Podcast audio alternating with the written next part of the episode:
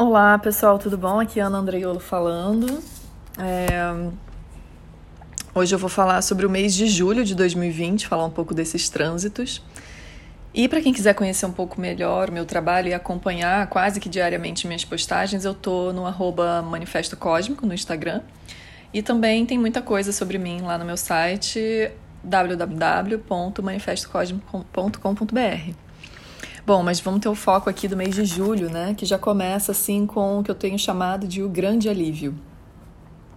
O grande alívio porque a gente já vem aí com uma pressão que seria o encontro desarmônico, né, em quadratura entre Saturno e Urano, que é o que vem gerando essas grandes forças de resistências e, e extremos. É, e, o, e o que eu também costumo trazer para um, um lugar simbólico de a travessia que vem sendo é, é, 2020, né? Essa ponte de, de conexão entre o passado e uma possibilidade de um, de um novo lugar de futuro, e que seriam esses rompimentos necessários para a gente desconstruir as estruturas obsoletas, as antigas estruturas, e construir uma nova era, um novo momento, né? uma nova sociedade enfim, então essa quadratura de Saturno-Urano, ela vem gerando umas, muita pressão né, em todos nós, pressão estrutural mesmo, porque a gente está falando de dois planetas titânicos em signos do elemento Terra, né? Urano está em touro Saturno está em Capricórnio. É, o que acontece agora, no dia 3 de julho, é um grande alívio, que seria é, é, essa quadratura sendo desfeita. Né? Ela vai ser desfeita, porém é, a gente tem um gap, seria um intervalo, um respiro dessa quadratura. Ela retorna no dia 24 de novembro e permanece até dezembro de 2022. É, o que acontece é que essa quadratura agora, principalmente né, no primeiro semestre de 2020, Saturno ele, ele estava nessa grande conjunção, que é essa grande mutação desse encontro de Saturno, Júpiter e Plutão no signo de Capricórnio. Então, essa questão estrutural, toda essa subversão, toda essa desestruturação é, e necessidade de reconstrução é, estão sob pressão, né? muito mais pressão nesse momento agora do primeiro semestre. E agora esse segundo semestre encontra esse grande alívio, ou seja, a gente continua né, com a conjunção, Saturno vai retornar para o signo de Capricórnio, e essa grande conjunção ela retorna aí no segundo semestre, mas não com a pressão de Urano, certo? Então a gente considera isso aí um ponto a menos, né, nesse sentido de pressão sobre nós. É claro que existem outras configurações e muita coisa sendo trabalhada. Saturno-Urano gera uma grande instabilidade, né? um sentimento de instabilidade, de estruturas sendo rompidas e e, e, mexidas. Então, isso dá uma sensação de falta de suporte, de falta de ancoramento, de falta de certezas, de não saber o que está por vir, é, é, em que se apoiar, né, em qual realidade se apoiar. Foi esse grande sentimento que a gente teve e isso se desfaz agora a partir de 3 de julho, retornando só em 24 de novembro. Ou seja, isso quer dizer que de novembro até dezembro de 2022, as instabilidades estruturais vão permanecer, mas a gente também vai começar a aprender a lidar com essas incertezas e começar a gerar mudanças de fato nas questões estruturais, tá bom? Esse primeiro semestre, ele gerou um sentimento muito forte de pressão e instabilidade, e a gente não sabia ainda o que fazer com isso, certo? Bom, no dia 5 de julho agora, a gente vai ter o último eclipse do eixo Câncer-Capricórnio. É, portanto, um encerramento de aproximadamente dois anos de um eixo sendo trabalhado. É, a gente vai ter a participação desses grandes planetas titânicos, né, em oposição ali é, à lua cheia. Então, vai ser um, um, eclipse lunar, né, portanto, lua cheia em Capricórnio, é, a 13 graus e 30 tá, do signo de Capricórnio. Então, esse eixo sendo trabalhado aí pela última vez, pelo menos por essa temporada, e com a participação de Júpiter, Saturno e Plutão em Capricórnio, ou seja, Saturno retrógrado já terá voltado para o signo de Capricórnio e o sentimento vai ser meio que aquele sentimento que a gente tinha lá em janeiro dessa grande, conjun dessa grande conjunção. Então, é, é o que a gente pode sentir ou retomar alguns assuntos que lá em janeiro vieram com essas questões estruturais. Tá? Então, assim, questões econômicas, estruturas internas, estruturas sociais sendo mexidas, hierarquias, lideranças, governos, política. Isso tudo com assuntos lá de janeiro retornando fortemente por esse eclipse, eclipse, perdão, pedindo resoluções. E a gente tem também é, o Mercúrio retrógrado em Câncer, também participando, em oposição à Lua. Esse Mercúrio retrógrado, ele está pedindo também algumas revisões nesse sentido do, do pensamento, da mentalidade. E é claro, a gente sabe que ele mexe nos eletrônicos, ele mexe na tecnologia, ele mexe sim é, é, nas questões da comunicação. Então, né, a gente está falando de um eclipse e isso gera um certo blackout, uma certa confusão mental, sim, né, mas também resoluções sendo trazidas é, soluções para antigos problemas. E temos que tomar cuidado, claro, com os eletrônicos, porque o eclipse ele sempre é, é, dá uma. Ele tem uma chave que vira ali, ele realinha as engrenagens, então ele sempre gera alguma, alguma movimentação nesse sentido. Outra coisa que eu acho bem interessante desse eclipse é a participação porém desarmônica, tensa, de Marte em Ares, né? Marte já em Ares. Esse é um ponto também que entra em julho, é, no dia 28 de junho, Marte entrou em Ares, então a gente muda também muito a dinâmica do céu. Né? O Marte ele estava em Peixes conjunto a Netuno, estava gerando uma grande apatia, uma grande letargia, é um sentimento de agir em prol do humanitário que foi muito profundo e, e, e bacana, né? É, a gente viu grandes movimentos acontecendo em torno disso, mas também uma falta de foco e uma dificuldade é, da gente saber como agir as coisas, né? Porque nós estamos precisando assim de um lugar mais efetivo que, que, que Marte em peixes não estava nos proporcionando. É como se a gente estivesse em stand-by, aguardando a quarentena passar, aguardando é, esse grande momento 2020 passar. E na verdade não é isso, a vida está acontecendo em outras configurações, em outros formatos, porém a vida está acontecendo e a gente ainda precisa tomar decisões, ainda precisa agir, ainda precisa ter uma força de ação, ainda precisamos encontrar o nosso desejo, né, daquilo que a gente quer fazer, daquilo que a gente quer agir em torno do, do que a gente acredita. E Marte em Ares vai nos proporcionar um pouco esse movimento, tá? Eu acho que quando ele retrogradar, é, que não vai ser esse mês e a gente vai falar isso mais para frente, ele vai gerar algumas energias de combate, embate, conflitos. O Marte em Ares por si só já é bem mais combativo, né? Já é bem mais assertivo, já tem uma energia mais agressiva. Então esse eclipse ele vai trazer um pouco esse lugar de Marte em Ares, principalmente porque ele está em quadratura. Então a gente pode ter uma necessidade de entrar em conflitos, de entrar em embates, de ver isso acontecendo socialmente, né? Algumas, alguns conflitos é, é, pipocando aí ao redor do mundo. É... Vamos trazer a simbologia também um pouco para a gente exemplificar isso, né? A gente está falando do elemento fogo, a gente está falando de queimaduras, a gente está falando de incêndios, a gente está falando de queimadas, a gente está falando de conflitos, a gente está falando, enfim, de forças mais brutas.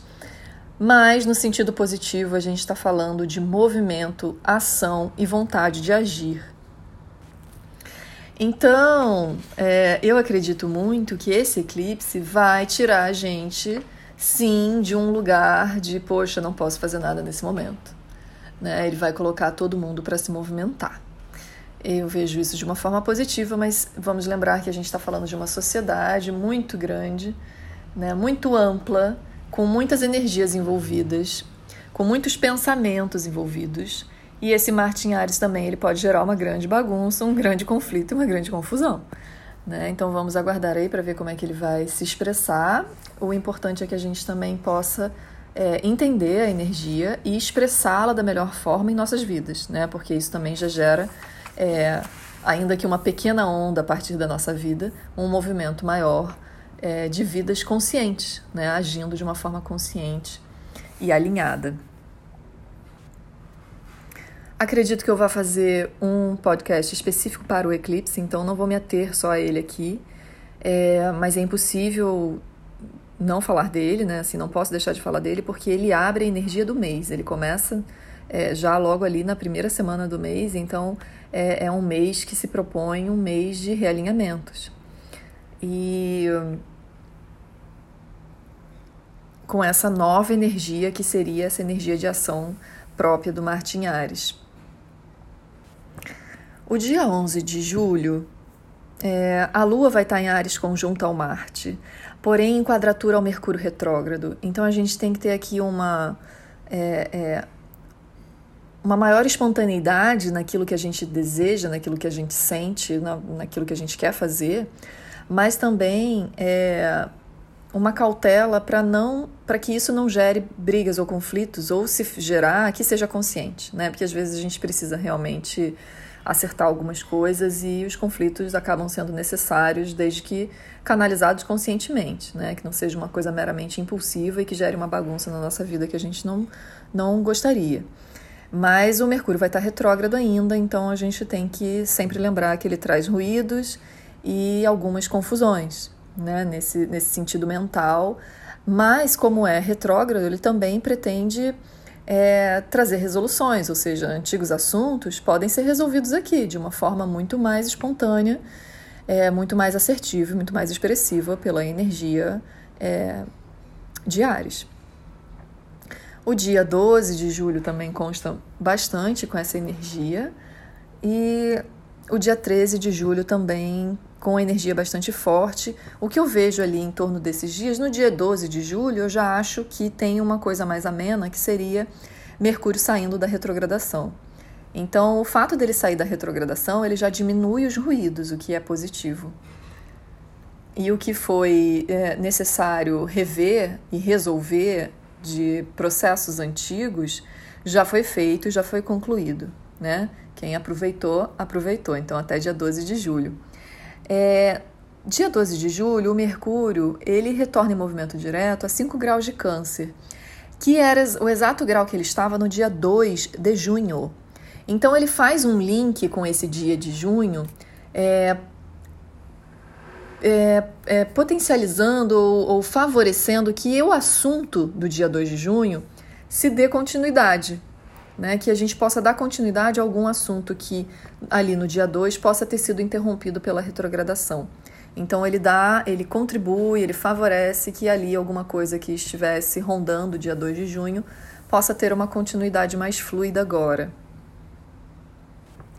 E aí, assim, mas aí, é, é, em torno desse dia 12 e 13 de julho, a gente vai ter uma quadratura T muito, muito forte, que seria com a participação da Lua e Marte em Ares também, é, enquadrando o Sol e enquadrando essa grande conjunção aí que é Júpiter, Saturno, Plutão e também envolvendo Mercúrio. É, gente, isso é uma, uma configuração de céu potente é, e quebradeira, né? E quebradeira. Ainda que a gente tenha esse grande alívio real, real assim, né? De, da quadratura desfeita de Saturno-Urano, é, esses dias eles me parecem bastante fortes, né? no sentido de é, gerar alguma necessidade de ação mais efetiva, assertiva é, nessas questões estruturais que estamos vivendo.